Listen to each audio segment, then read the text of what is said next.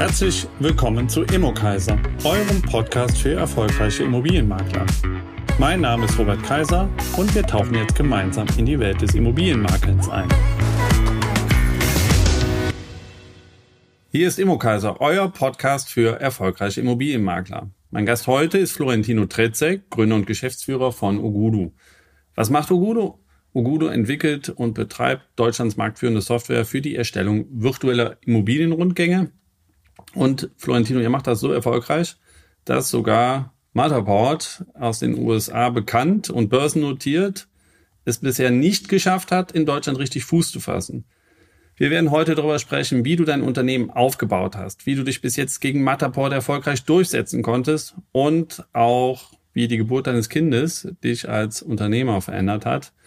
Darüber würde ich gerne heute mit dir sprechen. Ähm, hallo Florentino, schön, dass du da bist. Ja, Robert, vielen lieben Dank, dass ich dabei sein darf und auch äh, vielen lieben Dank für die äh, vielen Blumen im Vorfeld. Ich hoffe, dass ich äh, die Messlatte, die du da gesetzt hast, halten kannst und äh, freue mich auch schon ja, auf das spannende Gespräch. Ja, ich mich auch. Wir sitzen übrigens äh, hier in den heiligen Ogudu-Hallen im Mediapark äh, in Köln und ähm, hier in einem Konferenzraum und äh, eine wunderschöne Immobilie. Und das leitet mich schon zu unserer Schnellfragerunde äh, über. Tausende Immobilien und Orte wirst du schon gesehen haben. Was ist denn dein Lieblingsort, an dem du runterkommen und abschalten kannst? Ja, also ich glaube, die, die Frage ist relativ einfach zu beantworten. Das ist natürlich mein Zuhause. Ja, insbesondere dann, äh, wenn er jetzt ein kleines Töchterchen von aktuell anderthalb Jahren äh, äh, nach einem anstrengenden Tag äh, auf dich äh, zugelaufen kommt und äh, Papa ruft. Genauso wie man sich das vorstellt oder äh, wie, wie man wie man es sonst immer skizziert. Das ist schon was, wo ich meine äh, Batterien aktuell doch sehr gut aufladen kann. Ja, sehr gut nachvollziehbar. Ähm, dann nächste Frage. Hast du Immobilien? Und wenn ja, äh, welche Besonderheit äh, hat vielleicht eine Immobilie? Äh,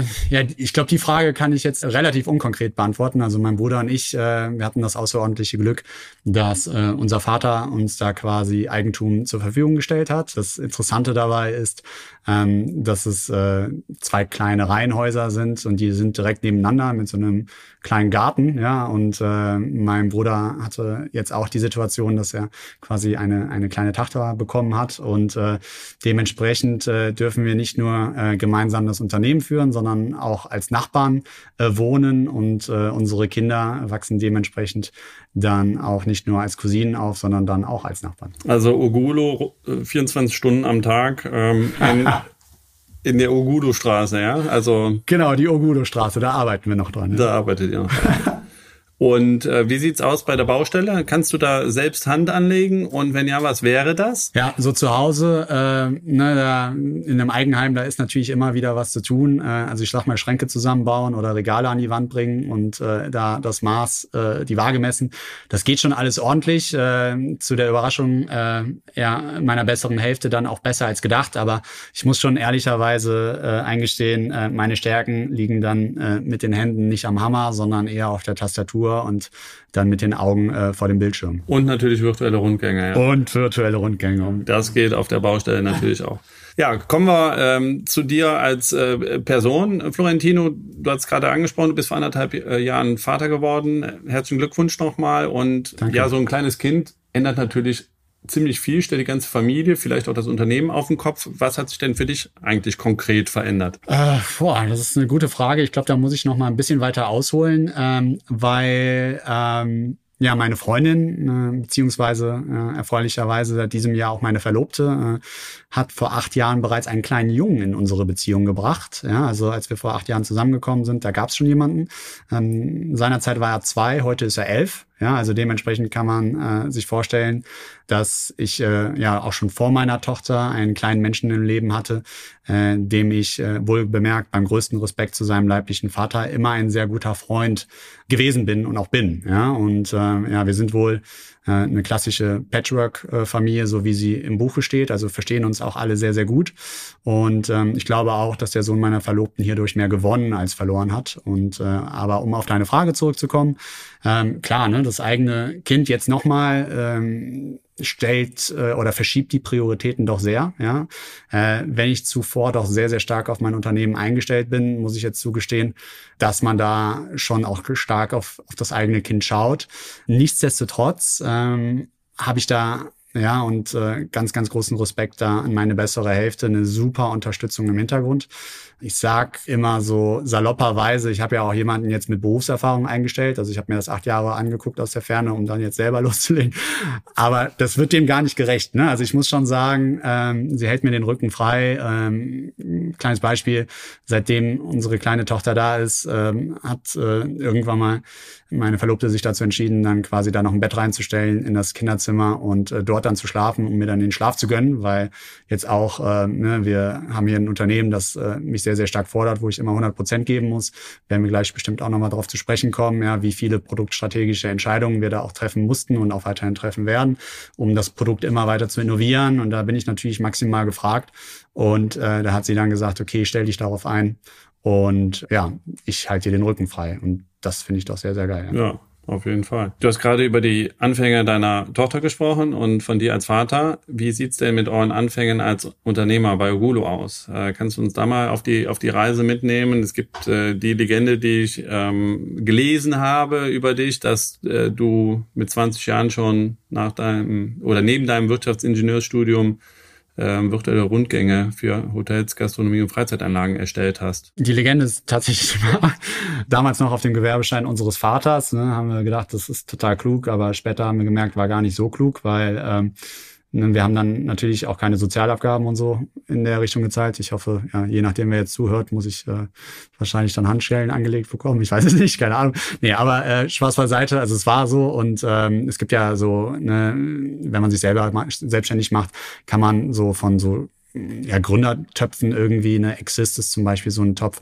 kann man darauf zugreifen, um sich dann erstmal Liquidität zu sichern. Das hatten wir in dem Falle nicht. Dementsprechend mussten wir von der Stunde Null an dann auch ähm, ja, ja Geld machen. Und äh, das haben wir gemacht, indem wir da ganz klassisch in der Agenturdienstleistung virtuelle Rundgänge für Branchen wie die Hotellerie, Gastronomie und Freizeitanlagen angeboten haben.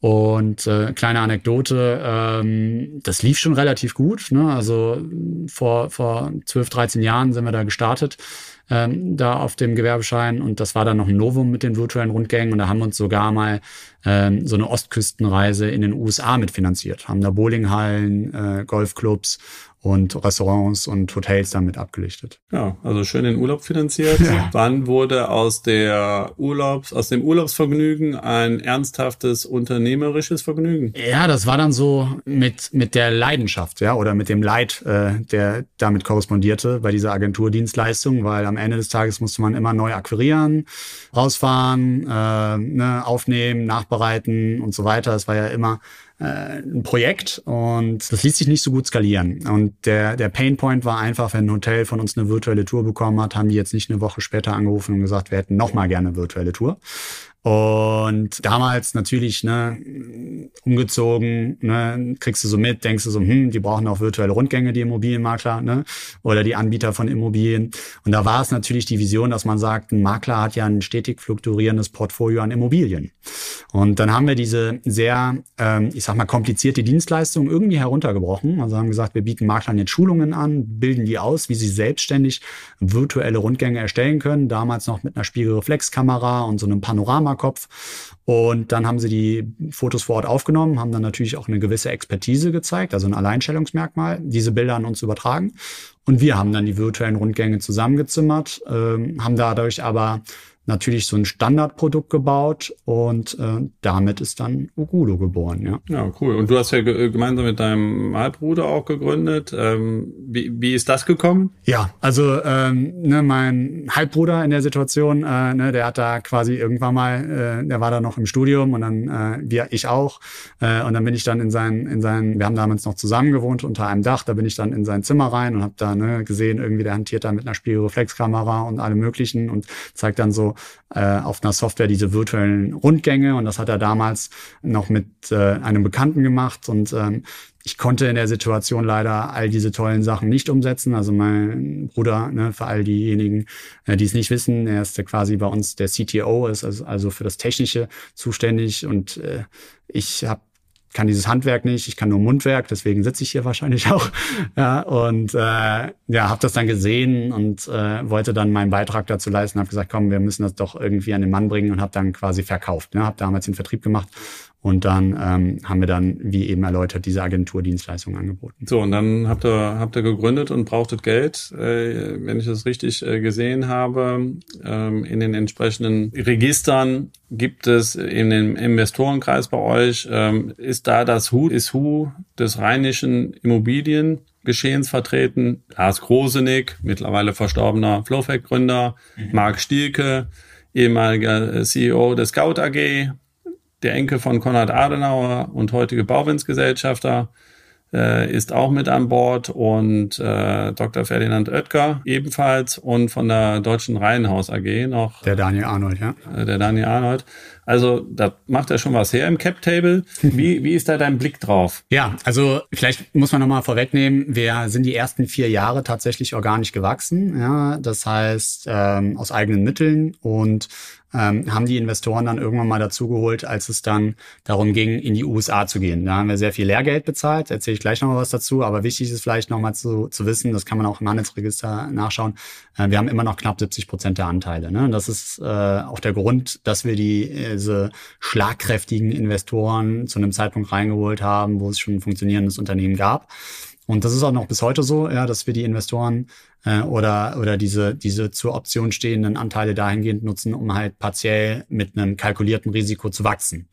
Ja, und ähm, das haben wir seinerzeit äh, mit den USA versucht. Das war so ein bisschen die Idee ähm, ne, mit der gesunden Unternehmer-Naivität, äh, ja, wo wir gesagt haben, ne, der Florentino, wenn er sich hier in Deutschland auf eine Bühne stellt in den ersten vier Jahren, das läuft ja, äh, machen wir das Ganze doch in den USA nochmal, ja, äh, und dann den Markt mal zwölf, aber dann muss man leider eingestehen, wenn man da so reingeht und einfach mal guckt, was passiert, hat das nicht ganz so sensationell gut funktioniert. Ähm, die CACs, also die Customer Acquisition Costs, die waren natürlich um einiges höher, weil so eine Messe in den USA, also wir waren in New York, Boston, Las Vegas, San Francisco, und so weiter, ja, das kostet gleich mal immer all in mit Spesenabrechnung 50 bis 70.000 Euro. Wow, ja, ja habt ihr richtig Geld verbrannt sozusagen, ja? Ja, ja. Ja.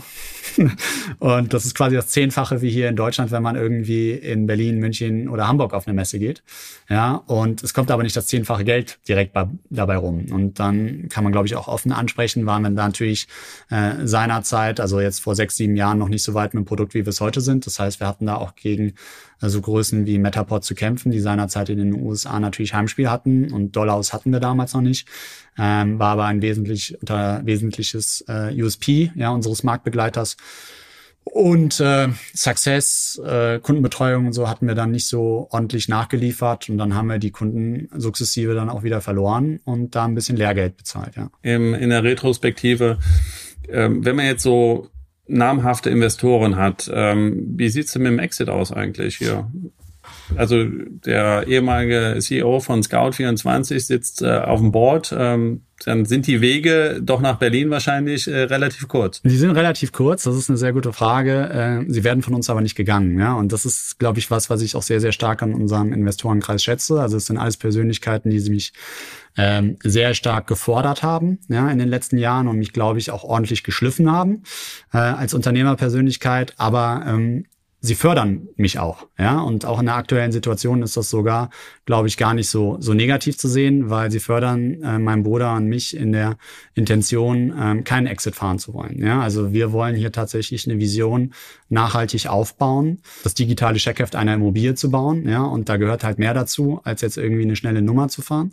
Und wenn man, und das sehen wir ja auch jedes Mal, ne, wenn man solche, also das ist aber meine, meine persönliche Einschätzung, ne, wenn man da äh, die Blase zu schnell zu groß macht, dann platzt es. Ja? Und ich glaube, ähm, in der aktuellen Situation werden da die Karten auch nochmal neu gemischt. Ja, Stichwort Zinswende. Das sehen wir ja leider, dass Unternehmen, die sehr, sehr stark vorfinanziert worden sind, wo halt wenig Substanz hinter ist, ähm, dass sie auch relativ schnell wieder fallen, so schnell wie sie gewachsen sind. Und ähm, da setzt man doch eher auf nachhaltigere äh, Themen. Und da freue ich mich, dass ich äh, das in der Vergangenheit dann auch so beibehalten durfte und da auch den, den Support bekommen habe. Ja? Und ähm, das, was wir jetzt quasi äh, rausgegeben haben äh, an Anteilen äh, für Wachstumsambitionen, ist auch weiterhin so da. Ne? Also das steht dann auch immer zur Option. Da können dann, dann auch die bestehenden äh, Gesellschafter schauen, ob sie da dann nochmal, wenn wir dann nochmal Geld aufnehmen wollen, jetzt auch um unser Produkt zu innovieren, ja? Stichwort Fotogrammetrie, automatische Wohnflächenberechnung, Rechnung und sowas alles, das kostet natürlich auch sehr, sehr viel Geld und da braucht man auch was. Da kann man nicht nur aus dem Cashflow leben. Nichtsdestotrotz ist es wichtig, dass das Unternehmen in Familienhand bleibt. Und ähm, vielleicht, um das nochmal ganz kurz zu skizzieren, ähm, ja, Stichwort Exit, ist für mich persönlich auch jetzt nicht so der größte Wunsch, weil ich das jetzt auch ein paar Mal gesehen habe, wie es ja woanders läuft. Ja, selbst einer unserer Gesellschafter, der jetzt leider nicht mehr unter uns ist, ja, Lars Grosenick hat das ja durchgespielt und ich glaube, das ist auch für jeden in der Lebenssituation, so wie er äh, oder sie unterwegs ist, schon die richtige Wahl im Zweifel. Aber ich sehe da noch andere Themen, weil ich habe mir, also für mich ist es das nicht, weil ich sehe ja auch, ne, jetzt, ich glaube, ich will jetzt nicht so viele äh, Personen namentlich nennen, aber es gibt ja ein paar Exits in der Branche, ja, und äh, da hängt ja auch immer noch was dran. Das ist jetzt nicht so, dass einmal ordentlich ausgecashed wird, sondern da gibt's in der Regel dann noch eine Earnout-Klausel. Das heißt, man muss dann ja, für jeden, äh, der das noch nicht so äh, gehört hat, das bedeutet, dass man drei Jahre dann noch äh, verpflichtet ist, im Unternehmen zu buckeln und dann quasi äh, KPIs einhalten muss, also Umsatzgrößen äh, und so weiter. Und dann kriegt man nur einen Teil des Exits ausgezahlt und äh, den Rest ist man quasi Angestellter im eigenen Unternehmen. Hört sich jetzt sehr despektierlich an, aber das ist ähm, ja gr größten Respekt für all diejenigen, die den Schritt gegangen sind, so, ne? Aber für mich ist es das einfach aktuell nicht. Und ähm, wenn man dann auch nochmal schaut, vielleicht hat man nicht die Holdingstruktur im Hintergrund aufgebaut, man kriegt dann einmal eine schöne Summe irgendwie ausgezahlt, dann darf man gleich 50 Prozent daran irgendwie an den Staat nochmal abgeben und unterm Strich bleibt dann auch nicht mehr so viel. Und vielleicht macht das dann auch den Unterschied. Ja, ich bin noch relativ jung, würde ich jetzt sagen, und bin noch sehr, sehr hungrig und glaube auch, dass ich die, diese Vision sehr, sehr, sehr gut umgesetzt bekomme. Und wenn ich jetzt ähm, dann das ganze Geld habe, dann wird mir ja irgendwann mal langweilig. Und was mache ich dann? Ich gründe ein neues Unternehmen. Aber dann muss ich wieder ein neues, phänomenales Produktentwicklungsteam aufbauen, was ich heute habe. Ich muss einen guten performenden Sales aufbauen den ich heute habe. Ich hab, muss ein nachhaltiges Success-Team aufbauen, was ich heute habe. Ja, und das sind alles für mich Assets, die zählen für mich viel Mehrwert, weil man vielleicht auf einer solchen Unternehmung auch demnächst selber investieren kann. Ja, und das ist das, wo ich hin möchte. Und am Ende des Tages möchte ich das natürlich auch ja, meinen Kindern dann vererben können. Ne? Ja. In den Familienunternehmen heißt es eigentlich, äh, die erste Generation äh, gründet, äh, die zweite Generation oh äh, baut es aus. Baut es aus, ja. genau. Und die dritte Generation, über die sprechen wir jetzt nicht. Genau, also Enkelkinder gibt's nicht. Ja. Äh, genau. Ähm, dann ähm, lass uns mal ähm, zurückkommen. Ich nehme jetzt mit, ähm, Exit ist äh, für dich äh, aktuell äh, kein Thema und ähm, äh, für dich eher die Vision, ähm, das als äh, Familienunternehmen weiterzuführen und auch gerne lange weiterzuführen. Die Kunden, die ihr als erstes überzeugen konntet von Ogodo, Wer, kannst du uns da mal ein paar Namen nennen? Das ist ja wichtig, um das Unternehmen dann auch aufzubauen. Ja, also das war auch vielleicht nochmal spannend. Die ersten vier Jahre, ähm, da bin ich, ähm, das war ja so aus dem Studium heraus, habe ich das gegründet. Und da bin ich damals auch mit meinem Prof irgendwie in Korrespondenz gegangen, habe ich gesagt, ich brauche Fördermittel, ich brauche Fördermittel. Ne? Und das kann ich jedem Gründer nur empfehlen, einfach zu starten weil das war ganz lustig. Wir haben da super viele hm, Makler angerufen, sind auf Messen gegangen, äh, wo wir selber nicht eingeladen wurden. Und damals so ein digitales Thema, da wurde sie ja tatsächlich noch mit Tomaten beworfen. Ja, da bin ich, weiß ich noch, bin ich auf eine regionale Messe, nicht hier in Köln, sondern woanders, ja, äh, bin ich hingegangen und haben die Makler selber ausgestellt, haben gefragt, wollen sie was kaufen oder verkaufen. Ich so, äh, nee, äh, ich will ihm mal was zeigen, ja. Und dann zeige ich denen so eine virtuelle Tour und so und dann wirklich total auseinandergenommen worden. Das heißt, ordentlich die Hörner abgestoßen. Aber es gab, ähm, ich glaube, den kann man hier auch mal namentlich erwähnen, gab so einen Makler, ja, der dann nach den ganzen Abschürfungen ähm, sich dem gewidmet hat. Das wäre der Stefan Sieger. Ja, Sieger und Sieger Immobilien aus Trostorf, in der Nähe vom Köln-Bonner Flughafen quasi, so eine Region. Und ähm, der war damals dem ERA-Netzwerk angeschlossen. Ja, ähm, davor hieß das Ganze Aufina. Und ähm, ja, der hat sich das angeguckt, fand er gut. Und ähm, dann hatte ich natürlich direkt einen Anschlusspunkt. Das heißt, die ERA, damals noch mit 60 Maklern, war nicht ganz so klein, aber auch nicht so groß, ja. Und da konnte ich dann quasi auf den Roadshows das Ganze verkaufen. Und dann lief das ganz gut und dann wollte ich dann mit meinem Prof nochmal sprechen, kann ich da irgendwie nicht Gelder und so bekommen? Und der hat einfach gesagt, ja, wie hast denn die ersten Umsätze gemacht? Dann habe ich ihm das erklärt und dann hat er gesagt, ja, dann mach das doch einfach weiter. Run DMC. Genau, so sieht's aus, ja. Und äh, so ist es dann gelaufen dann viele Roadshows mitgemacht, dann immer wieder kleine, also ne, Makler gewonnen aus Netzwerken und dann in größeren Netzwerken angeschlossen. Und äh, so haben sich dann auch äh, die anderen Firmen, Netzwerkunternehmen, die man doch alle so kennt, dann ja. dem angeschlossen. Ja. Okay, ja, super. Ähm, Lass uns mal über Zahlen sprechen. Bei heute habt ihr ja mehr als äh, Sieger und Sieger als, äh, als Kunden. Ähm, ich habe im Bundesanzeiger äh, mich mal ein bisschen umgeschaut äh, und schlau gemacht in Vorbereitung auf den Podcast. Heute arbeiten bei euch äh, 50 Mitarbeiter. Ähm, ihr habt euch in den Jahren bis 2020 so äh, peu à peu an die Profitabilität rangerobbt, ja. würde ich mal sagen. Und 2021 gab es aber dann einen ordentlichen Ergebnissprung. Ähm, ich meine so 480.000 Euro ähm, Ergebnis nach Steuern. Es ist euch also äh, gelungen, die Gewinnschwelle zu erreichen und auch deutlich zu überspringen. Und das ist natürlich ein super cooles Gefühl wahrscheinlich, als, als, als, äh, als Unternehmer das zu erreichen. Aber ähm, auch nochmal in dem Zusammenhang die Frage, das war ja auch das Corona-Jahr, ne? also inwieweit hat euch eigentlich diese ganze Corona-Situation und jetzt diese ganze Marktphase ähm, geholfen, dahin zu kommen, wo ihr jetzt seid?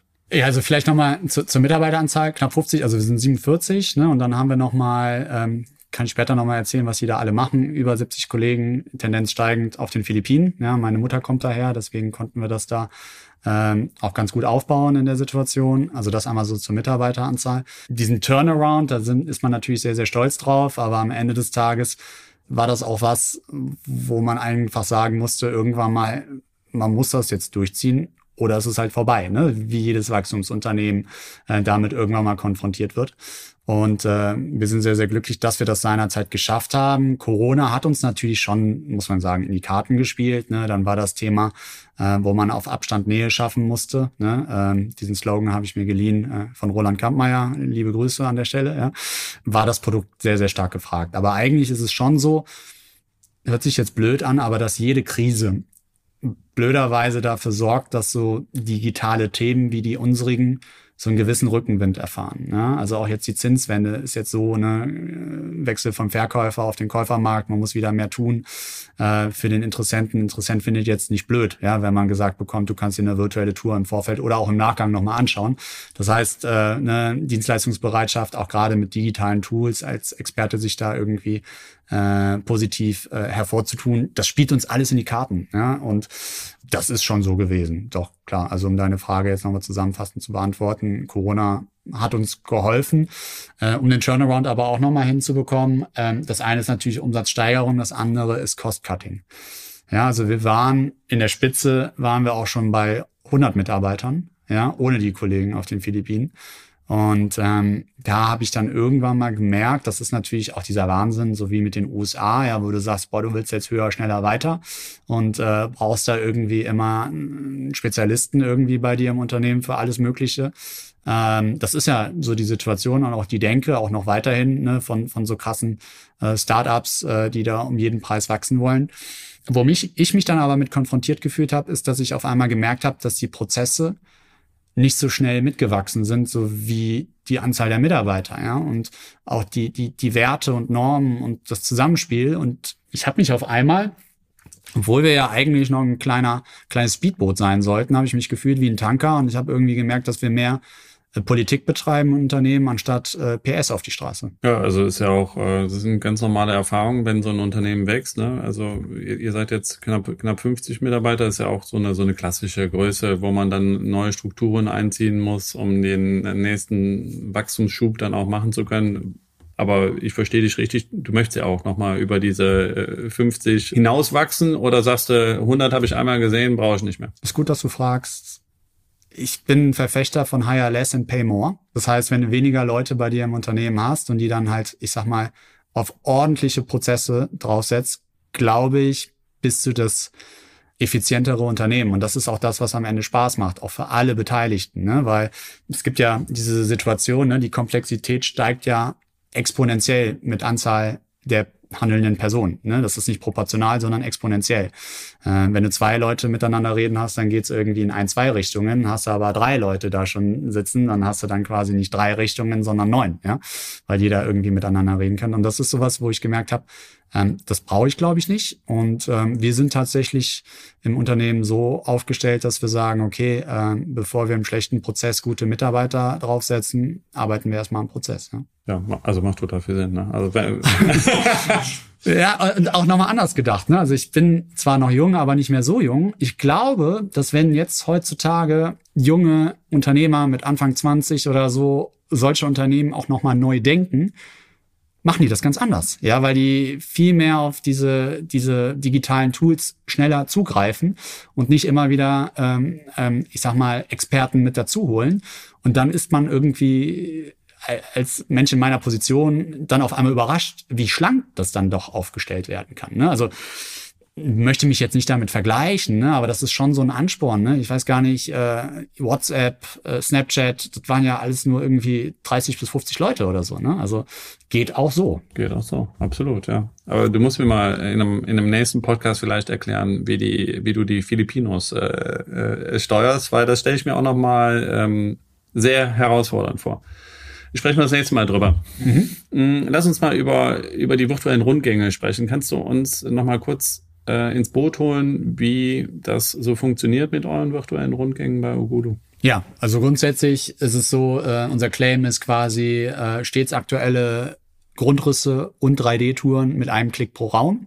Das heißt, äh, unser Algorithmus sorgt dafür, dass jede 360-Grad-Kamera, wohlgemerkt ohne Laser, ja, das sorgt dafür, dass du dreimal oder ich habe jetzt sogar gehört, fünfmal so schnell bist in der Aufnahme vor Ort als mit einem Laserscanner eine virtuelle Tour erstellen kannst. Kann ich bestätigen. Also ich habe äh, die Laserkameras auch mal äh, verglichen äh, in, in, in Live-Demos mit mit den mit den Täters, äh, die jetzt bei euch aktuell im Einsatz sind, äh, standardmäßig und das ist halt äh, kein kein Vergleich. Also es ist äh, zwischen sagen wir mal eine Dreiviertelstunde eine Immobilie aufnehmen zu zehn Minuten. Ja, das ist tatsächlich so. Und äh, also diese, diese TEDA-Kameras oder auch Insta, ne, also es gibt ja so ein paar 360-Grad-Kameras, die können natürlich auch ähm, von, von anderen Anbietern so verwendet werden, aber man muss halt immer gucken, also ja, ich, wir haben jetzt ja ein paar Mal genannt, ne? Unser OS-Marktbegleiter, der nutzt die ja auch oder bietet da auch die Möglichkeit an. Aber ich glaube, der Unterschied ist, dass wir tatsächlich äh, mit unserem Algorithmus auch nur mit einem Klick pro Raum, beziehungsweise äh, im Durchschnitt oder im Außenbereich alle 25 Quadratmeter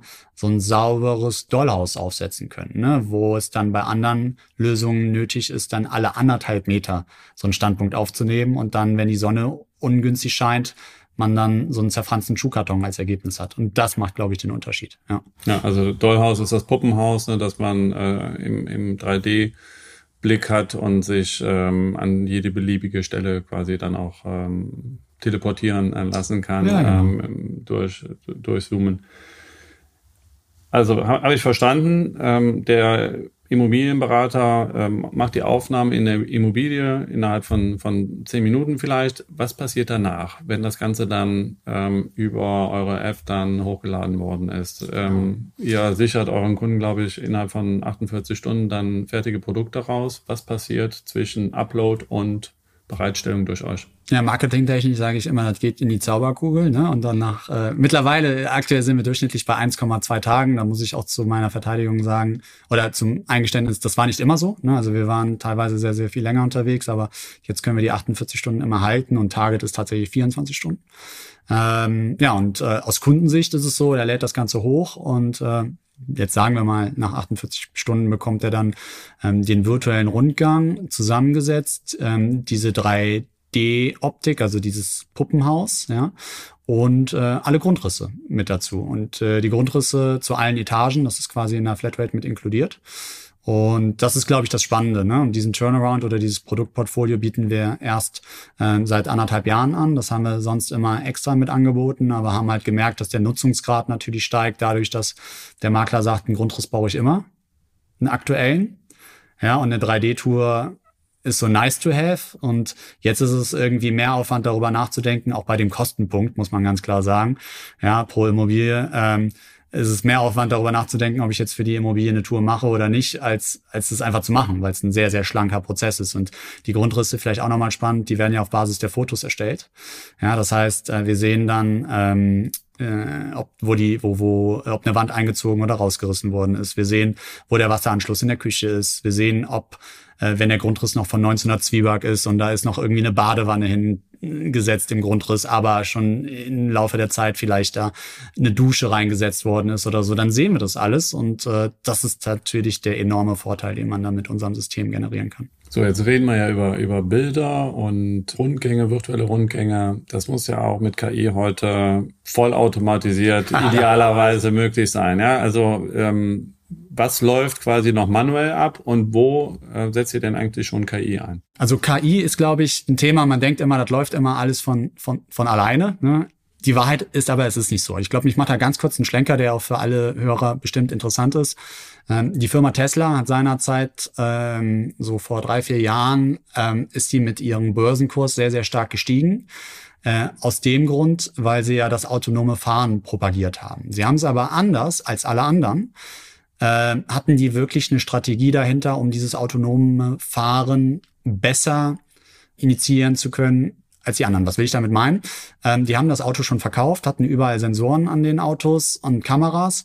Und äh, ne, wer ein Tesla schon mal gefahren ist oder einen besitzt, weiß, dass man da dann auch äh, anhaken kann, dass die Daten mit übermittelt werden. Und diese Sensoren haben dann abgegriffen, wie sich ein Mensch tatsächlich im Verkehr verhält. Ja, wenn eine Katze über eine Straße läuft oder auch ein Kind oder eine Ampel plötzlich auf Rot schaltet und so weiter und so fort. Und somit konnte der Algorithmus immer weiter trainiert werden. Ja, also das ist das Thema Machine Learning. Und am Ende des Tages ist es immer so, ne? Wir haben einen Algorithmus, der hat eine automatische Eckenerkennung und baut dann quasi dieses 3D-Puppenhaus zusammen. Und äh, Thema ist aber zum Beispiel in der Küche. Ja, da wird dann häufig der Küchenschrank als Ende des, äh, des, äh, des Raums definiert. Ja, und da komme ich darauf zu sprechen, haben wir dann die verlängerte Werkbank, die Menschen beispielsweise auf den Philippinen, die dann sagen, okay, wir machen hier ein Qualitätsmanagement und setzen den Fluchtpunkt dann quasi nochmal anders. Ne? Und wenn du das bei Tausenden von Touren, die so bei äh, pro Tag bei uns über die Ladentheke laufen, wenn du das oft wiederholst, dann merkt sich das der Algorithmus irgendwann. Genauso ist es auch, dass wir die Räume erkennen können aufgrund der darin befindlichen Komponenten. Ne? Wir können sagen, zu wie viel Prozent das eine Küche, ein Arbeitszimmer, ein Schlafzimmer, ein Badezimmer ist und so weiter. Und wenn es dann einen Fehler gibt, also dadurch ist dieses Qualitätsmanagement da, wird das dann halt manuell adjustiert. Ähm, die Grundrisse, die ja immer sehr, sehr schön aussehen, ja, die werden auch schon vorkonzeptioniert, aber die sind dann ja noch äh, grafisch aufbereitet, mit kleinen Möbeln drin und farblich nochmal hervorgehoben in den Firmenfarben äh, des Maklers. Das funktioniert jetzt tatsächlich auch noch händisch. Ja.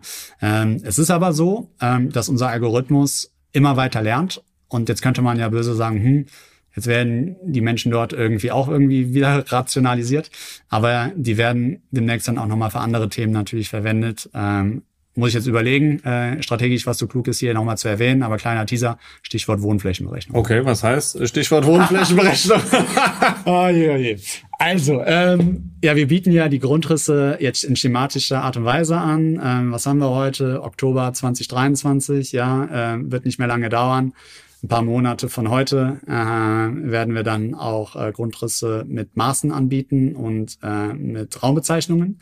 Und dann werden wir natürlich immer wieder gefragt, in der aktuellen Situation der Zinswende kriegen wir auch eine Wohnflächenberechnung. Ja, wissen wir ja alle, ne, ähm, dass das wichtig ist, um den äh, Finanzierungsprozess in Gang zu treten, beziehungsweise den Vermarktungsprozess zu beschleunigen. Und das ist bei uns auf der Produktagenda ganz weit oben äh, angesiedelt, mit einem Klick pro Raum, nicht nur 3D-Touren, äh, Grundrisse und alles äh, so zu bekommen, sondern auch Wohnflächenberechnungen. Im besten Fall natürlich mit einem Stempel. Und wie genau? Sehr genau. Also darf sich jeder herzlich dazu eingeladen fühlen. Ja, unser Algorithmus funktioniert sehr gut. Jetzt auch schon mal auszuprobieren. Es gibt ja schon die mm, Vermessungstools und so weiter. Legt irgendwo einen Zollstock hin, ja, macht ein 360-Grad-Foto, ladet das hoch, lasst euch eine Tour von uns bauen und dann könnt ihr da Maß nehmen. Werdet ihr sehen, dass das super gut funktioniert. Genau, was noch so ein Thema ist, wo wir technologisch dran arbeiten, ist komplexe Raumgeometrien wie Dachschrägen, Einbauschränke, Säulen, Treppen mit mehr als drei Stufen und so weiter Aber jetzt mit der Analogie zu dem, was ich eben zu Tesla gesagt habe, glaube ich, wird klar, wie wir an das Thema rangehen. Ja, ja okay. Also äh, heute noch teilautomatisierter Prozess, äh, kann man glaube ich sagen, ne? Und äh, einiges an, an, an KI im Einsatz, punktuell. Genau. Und das wird äh, sukzessive ausgeweitet, um ähm, die, den Automatisierungsgrad nach oben zu fahren und letztendlich äh, ist schneller und qualitativ hochwertiger noch äh, zu machen, als es heute ist. Ne? Bis hin dann zu so, solchen Produkten wie der Wohnflächenberechnung. Genau. Wie viele Kunden habt ihr, habt ihr eigentlich bei Ogudo? Wir haben über 2700 Abonnenten. Bei diesen Abonnenten ist es so, dass ähm, das ist in der Regel immer ein Unternehmen. Ne? Das kann dann natürlich, ich sag mal, der Maklerbetrieb sein mit den ein bis fünf angestellten Maklern. Ähm, tatsächlich kann es aber auch ein großes Unternehmen sein, ja, ein Netzwerkunternehmen, das sich entschieden hat, äh, zentralseitig für alle Standorte dann quasi Ogulo auszuspielen. Okay. Und ähm, gibt es gibt es Immobilien, ähm, wo das Thema Rundgänge besonders gut funktioniert oder auch vielleicht besonders schlecht funktioniert? Ach, das ist eine, eine Frage, äh, die liebe ich ja. Ne? Warum? Warum? Ja, ja, zu Anfang ähm, unserer Unternehmung habe ich eigentlich immer gedacht, der, der virtuelle Rundgang macht nur für hochwertige Immobilien Sinn ja, weil da äh, kann man irgendwie alles zeigen, ja, also vielleicht auch nochmal kleiner Hint, wir bieten auch so ein Tool wie virtuelle Entrümpelung an, äh, aber ähm, da, da ist sonst immer das Hemmnis gewesen, dass man sagt, für, für so Schrottimmobilien oder unschöne Immobilien lohnt es sich nicht. Jetzt durften wir aber erfahren, dass vor der Zinswende insbesondere für, für günstige Immobilien oder der Großteil der Immobilien, die bei uns über die Ladentheke gegangen sind, tatsächlich provisionsschwache Immobilien gewesen sind. Warum ist das so der Fall? Weil insbesondere bei provisionsschwächeren Immobilien in der Regel die Nachfrage sehr, sehr viel höher ist. Jetzt ist es ja aber paradox, dass ich bei provisionsschwächeren Immobilien, wie es der Name schon sagt, oder wie es das Adjektiv schon sagt, wenig Provision bekomme aufgrund der gesteigerten Nachfrage aber im Umkehrschluss viel mehr Arbeit investieren muss. Ja, und das sind jetzt auch nicht immer die beliebtesten Zielgruppen, ja, bei den niedrigen Verkaufspreis. Und deswegen wurde damals oder vor der Zinswende insbesondere bei günstigen Immobilien der virtuelle Rundgang eingesetzt mit Passwortschutz und Pipapo. Ne? Man kann bei uns, das ist vielleicht auch nochmal wichtig zu erwähnen, auch sehen, wer wie lange und wie oft in welchem Raum zu welcher Uhrzeit unterwegs war. Und das ist natürlich toll, weil dann wird der virtuelle Rundgang vor dem Besichtigungstermin als Qualifizierungsinstrument eingesetzt, ja, um dann quasi nachhaltig und wirtschaftlich zu agieren. Nach der Zinswende oder insbesondere bei, bei provisionsstarken Immobilien oder bei Immobilien, jetzt Ferienimmobilien haben wir das erstmalig gesehen, wird der virtuelle Rundgang nicht zwingend vor dem Besichtigungstermin vor Ort eingesetzt, sondern danach. Und das finde ich auch total spannend in der aktuellen Situation, ja, dass man dann sagt, äh, wo man ja den Interessenten an sich binden muss. Ja, man macht einen Besichtigungstermin vor Ort. Ähm, sagen wir jetzt, ich bin Makler und du bist Interessent, Robert, ja, und du hast dir jetzt hier diese tolle äh, Immobilie angeschaut. Das muss man ja erstmal verdauen. Ja, vielleicht haben wir uns auch zwei, drei Immobilien angeschaut, ist ja jetzt nicht unüblich. Ne? Der Immobilienbestand wächst ja und jetzt kann man sich auch ein bisschen was angucken. Und das musst du im Nachgang ja irgendwie verdauen. So, und jetzt gebe ich dir entweder nur so ein nur in Anführungsstrichen ein Hochglanz-Exposé mit, ein Print-Exposé. Dann kannst du nochmal Grundrisse und Bildchen gucken. Oder ich sag dir, hör mal zu, ne, hier, ähm, ich nehme ein Tablet in die Hand und du kannst dir nochmal die ganze Immobilie virtuell anschauen. Ja, im Rahmen deiner Familie, mit potenziellen Kapitalgebern, Eltern, Schwiegereltern, Großeltern auf der Couch und läufst da nochmal durch. Und jetzt kommt der Clou. Ähm, der Zugang zu der virtuellen Tour ist jetzt aber nur übers Wochenende geöffnet. Ja, lieber Robert. Also guck dir das in Ruhe an. Ich melde mich nächste Woche nochmal bei dir, ja, ähm, um nachzufragen, ne, ob ich den Zugang weiter offen lassen muss oder so. Und das Wichtige ist ja, ähm, jetzt in der Zinswende muss man natürlich schauen, ähm, dass man den besten Verkaufspreis in der schnellsten Zeit irgendwie rausholt. Wenn ich sehe, dass du da unter den 20 Prozent bist, die lange gucken, dann kann ich natürlich mit einer gestärkten Brust in die Preisverhandlung gehen. Ja, und wenn du da irgendwie dich nicht meldest, ich aber gesehen habe, dass du da zwei Stunden drinne bist, dann muss ich jetzt nicht fragen, hast du noch Interesse an der Immobilie, sondern ich kann nachtelefonieren und da eine Augenhöhe produzieren und sagen, ähm, mit dem Wissen, dass du dir das lange angeschaut hast, soll ich den Zugang noch weiter offen halten, ne? Und äh, oder ist das nicht mehr von Interesse? Und du kannst mir ja noch nicht mehr böse sein, weil im Zweifel ist die Immobilie ja auch bewohnt und da kann ich den Zugang nicht lange offen halten. Also ich glaube, spätestens jetzt merkt man, und das habe ich mir jetzt hier nicht alles selber ausgedacht, das sind am Ende Use Cases von unseren Kunden, wie unterschiedlich der virtuelle Rundgang eingesetzt werden kann. Ja, ist es nur ein Präsentationsinstrument? Ist es ein trojanisches Pferd, was ich beim Interessenten platziere, um eine dynamische Preisbildung für den Verkäufer zu bekommen? Ist es äh, ein Produkt, äh, um, um diskret Immobilien zu vermarkten? Ja, ist auch super spannend. Wenn der Eigentümer nicht möchte, dass die Nachbarn das mitbekommen, dann verlagere ich den Besichtigungstourismus von, äh, von dem Vorgarten des Eigentümers in mein Büro. Wenn ich da die Tour ablaufen lasse, ja, und dort Interessenten einlade, oder ich verlagere sie in Google Meets, Zoom und so weiter und so fort. Also da gibt es so viele Use Cases. Und äh, ja, ich hoffe, ich, dass ich jetzt mit den dreien so ein bisschen mal die Fantasie anregen konnte. Ja, ja also auf jeden Fall ein breites Einsatzspektrum und wir wissen ja ohnehin aus der Zusammenarbeit mit äh, vielen unterschiedlichen Maklern, dass jeder Makler auch anders tickt ne? und ähm, da auch eine, eine andere andere Herangehensweise hat und ähm, das, was bei Makler A funktioniert, funktioniert dann vielleicht nicht bei Makler B. Äh, Hundertprozentig, ne? Also es gibt da super viele Variablen wie teuer oder wie günstig ist die Immobilie, wie ist die beschaffen, wer ist die potenzielle Käuferzielgruppe, ähm, wo steht die Immobilie, sind die Wege weit oder nah zur Immobilie. Und da muss man auch sagen, in Metropolregionen, wo du theoretisch alles mit dem Fahrrad besichtigen kannst, ist auch mal die Sinnhaftigkeit gefragt, ne? Auch wenn ich mir jetzt ins eigene Knie schieße. Aber das sind tatsächlich Variablen, die jeder für sich ähm, einmal berücksichtigen muss. Ja. ja, du hast ja gerade auch äh, auf die aktuelle Marktlage referenziert. Ähm, wie merkt ihr denn jetzt eigentlich konkret bei bei Ogulu die aktuelle Marktlage? Oh, ja, das ist so ein klassischer ein Schritt zurück und zwei Schritte nach vorne. Kann ich offen sagen, ja, wir haben Zahlungsausstände von knapp 200 1000 Euro seit Anfang des Jahres, begründet von Titeln, die mir dann auf dem Schreibtisch liegen, also Insolvenzen. Trifft die Branche schon sehr stark. Ne? Also man merkt das, dass einige Marktteilnehmer damit zu kämpfen haben, dass sie über einen längeren Zeitraum keine Immobilien verkaufen können. Und ich glaube, das zeigt auch nochmal, wie breit wir aufgestellt sind, ja, weil ähm, diese Marktteilnehmer, die es nicht schaffen, sind genauso Kunde bei uns wie die Marktteilnehmer, die interessanterweise aufstocken. Ja, also ähm, am Ende des Tages ist es ist die Conclusion, dass wir mit weniger Kunden mehr Umsatz machen.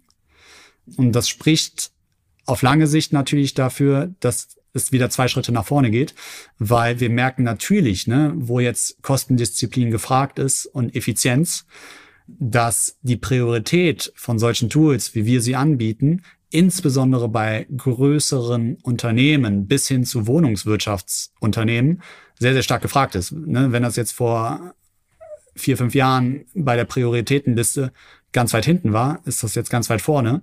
Und das spielt uns natürlich positiv in die Karten. Ja. Ja, also ich hatte in dem letzten Podcast hatte ich äh, äh Dr. Guido Stracke von der KSK Immobilien ah, ja. äh, ehemals äh, zu Gast und der hat tatsächlich auch das antizyklische Vorgehen ähm, propagiert und auch dazu geraten, vor allen Dingen natürlich im, im Bestandsumfeld, ähm, weil Bestandsimmobilien einfach immer funktionieren in jeder Marktlage und ja, einfach auch ähm, Immobilienmakler, die vor dem Schritt stehen, ähm, sich ähm, vielleicht zu expandieren in die in diese Branche eben an zu, beginnen mit dem Thema Bestandsimmobilien. Ja, finde ich auch super spannend. Ne? Also am Ende des Tages, wenn man genug Cash auf der Bank hat, ich glaube, Kostendisziplin ist heute ganz, ganz wichtig, Cash Management, dann, dann funktioniert's auch. Ne? Das ist jetzt leicht gesagt, aber wenn man sich das mal anschaut, was sind denn die Tendenzen?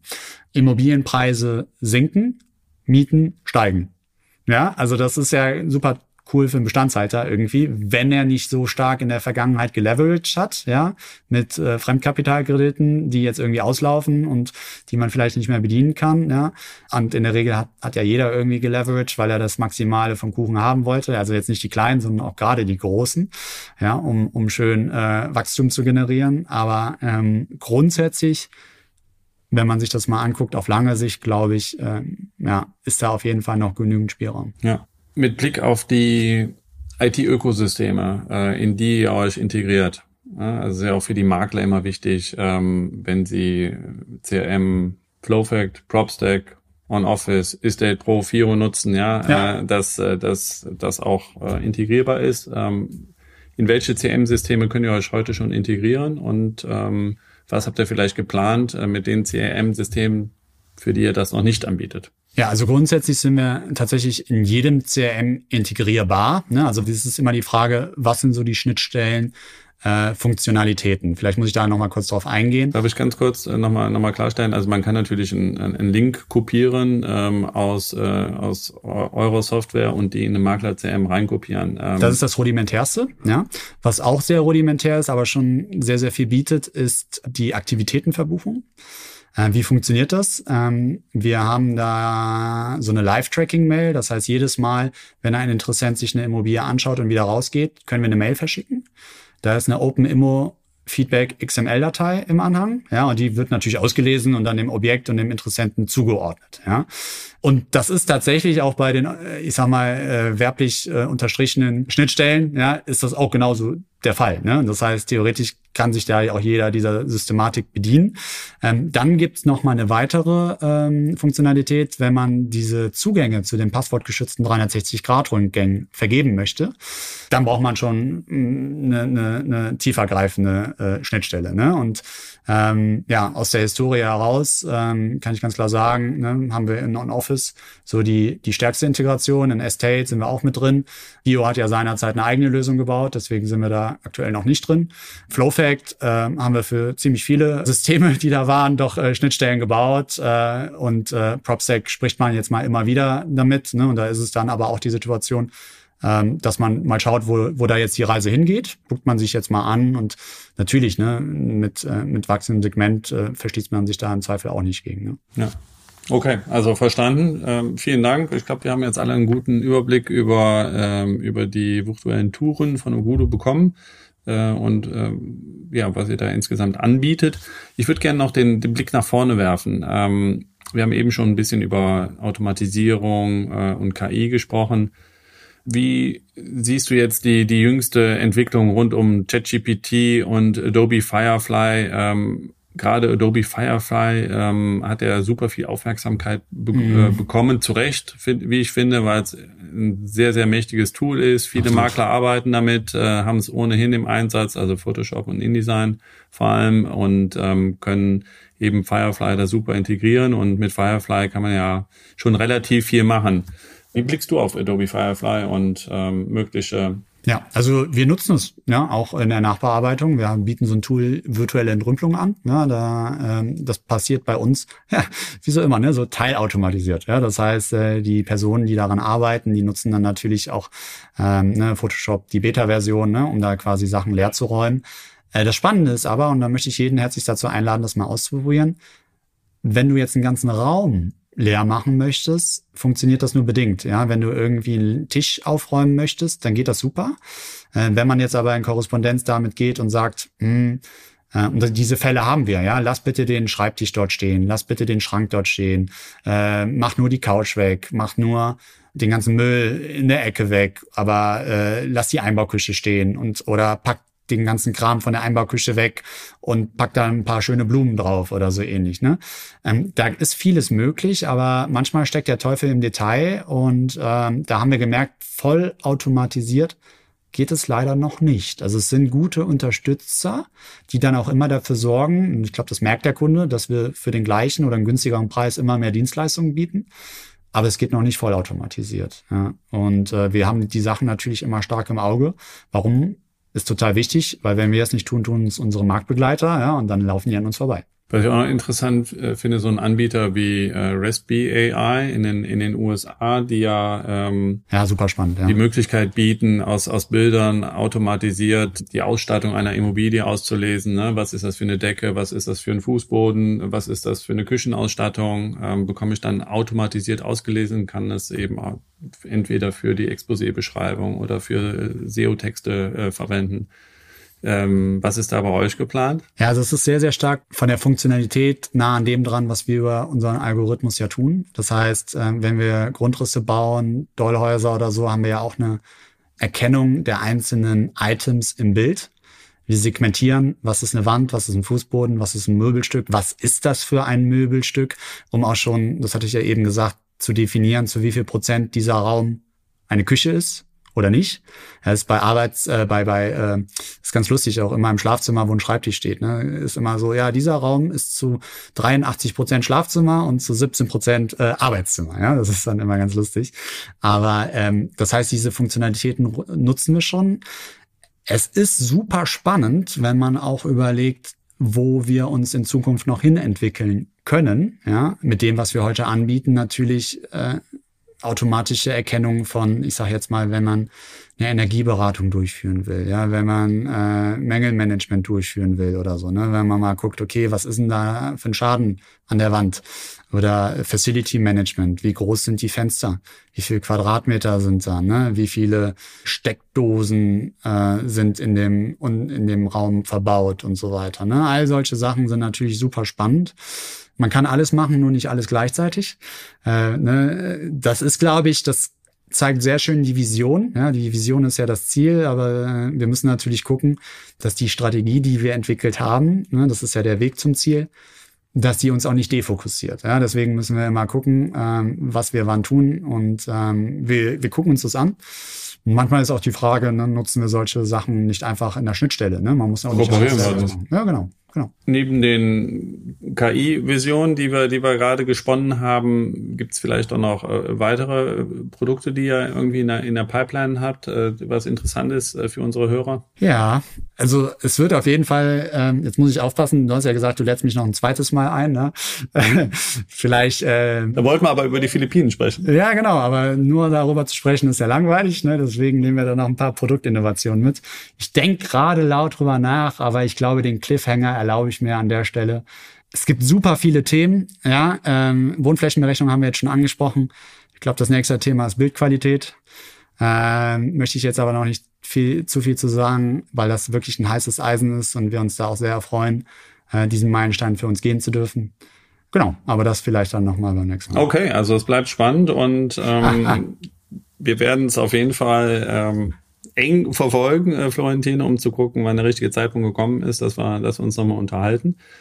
Ja, damit denke ich, sind wir, sind wir am Ende angekommen unsere, unseres Podcasts. Hat mir super viel Spaß gemacht, ähm, über Tito. dich als Unternehmer, als Person und äh, über, über Ogulo als Unternehmen und äh, eure Produkte und Visionen für die Zukunft äh, mehr zu erfahren. Wir hätten auch noch gut eine Stunde dranhängen können, aber ich denke, äh, im Sinne äh, aller Beteiligten ähm, machen wir hier einen Cut und ähm, suchen uns eine gute Fortsetzung zum richtigen Zeitpunkt. Also vielen Dank, Florentino, dass du als zweiter Gast in meinem zweiten Podcast äh, dabei warst und ja, äh, dass du dir die Zeit genommen hast, äh, hier dabei zu sein. Dankeschön. Ich danke dir, hat ganz viel Spaß gemacht. Und äh, noch eine letzte Frage. Ähm, mich interessiert immer, welche weiteren Gäste, meine Podcast-Gäste empfehlen, äh, damit ich äh, eben auch ähm, die Pipeline weiter planen kann. Wen willst du denn planen? Sehr clever, by the way. Ja.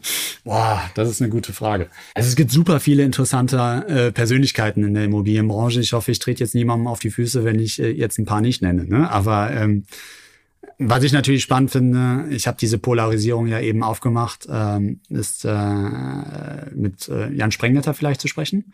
Ja, ähm, befindet sich ja jetzt in der Situation und hat sich für sowas entschieden, was ich jetzt irgendwie kategorisch erstmal ausgeschlossen habe. Ähm, Fände ich mal spannend, seine Sicht äh, auf die Dinge dahingehend zu hören.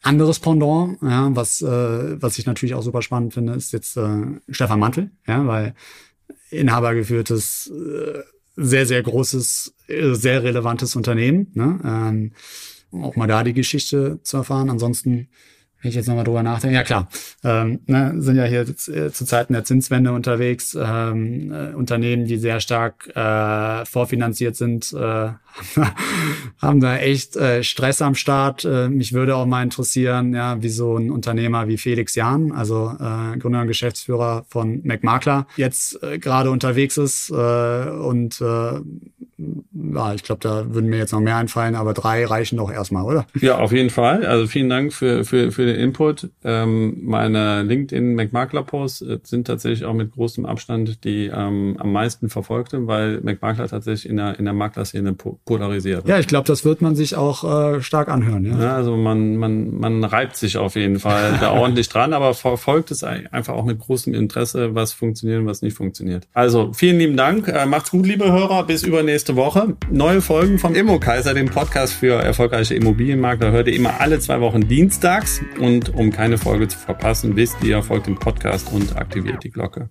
Danke, bis bald. Ciao. Neue Folgen von Immokaiser, dem Podcast für erfolgreiche Immobilienmakler, hört ihr immer alle zwei Wochen dienstags.